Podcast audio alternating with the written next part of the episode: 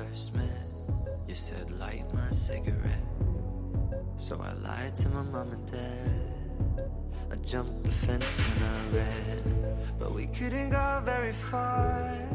Cause you locked your keys and 嗨，各位小伙伴们，大家早上好，我是姚老师，欢迎大家来到今天这一期的英语口语每日养成。今天的话呢，我们来学习的内容依旧是来自于《Modern Family》Season Two Episode Six《摩登家庭》的第二季第六集。Honey, you can't just slap something together at the last minute. Honey, you can't just slap something together at the last minute. Honey, you can't just slap something together at the last minute.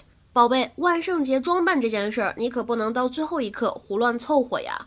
Honey, you can't just slap something together at the last minute。在这段话朗读过程当中呢，首先我们先来看一下开头的位置，can't just slap something 这四个词呢出现在一起的时候，有三个不完全失去爆破，所以读的时候呢就会变成 can't just slap something，can't just slap something。而往后面看，at the 当中呢也有一个不完全失去爆破的现象，可以读成 at the，at the。末尾的位置 last minute 当中呢也有一个不完全失去爆破，可以读成 last minute，last minute。All right, so everybody has to be here at 5:30 to rehearse our House of Horrors. You guys have your costumes ready? Yeah. What's the secret?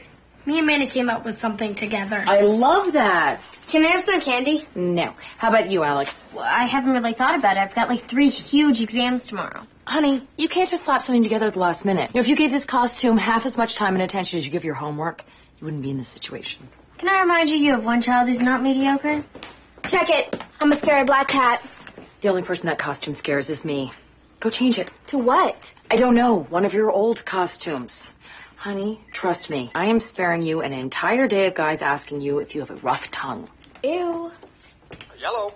Hi, Dad. It's me. I wanted to make sure you and Gloria were ready for tonight. What's tonight? What do you mean, what is tonight? Dad, it's Halloween. You know this. Calm down, Morticia. I'm just teasing you. We'll be there. Yeah, but in costume this time. You can't just show up with a backwards baseball cap and call yourself Snoop Dogg like you did last year. I didn't even know who that guy was. Haley turned my hat around and told me to say it. I thought he was a dog detective. Listen, don't worry. We got the whole thing worked out. Bye bye. 英语当中这个单词 slap，大家都知道它本身有这种啪打一声，或者我们说扇谁一耳光这样的意思。那么如果在口语当中出现 slap something together， 或者我们说 throw something together，什么意思呢？在匆忙之中安排某事儿，或者说在匆忙之中做某事儿，糊弄了事，做事情呢非常的不认真。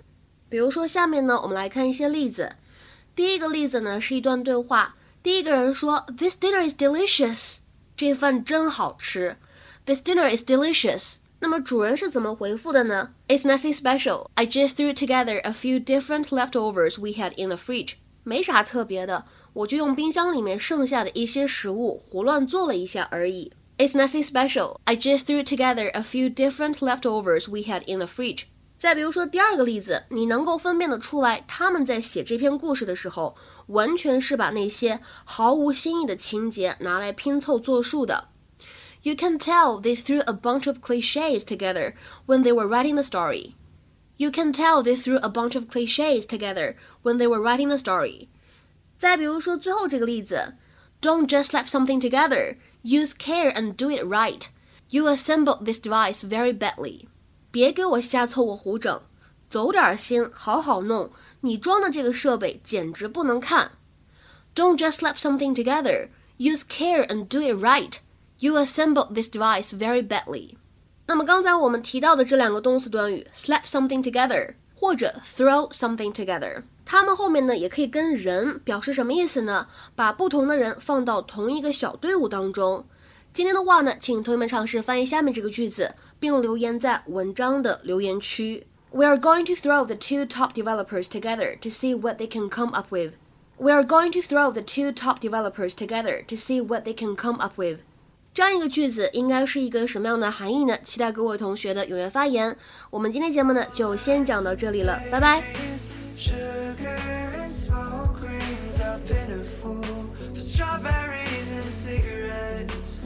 Always taste like you. Red lights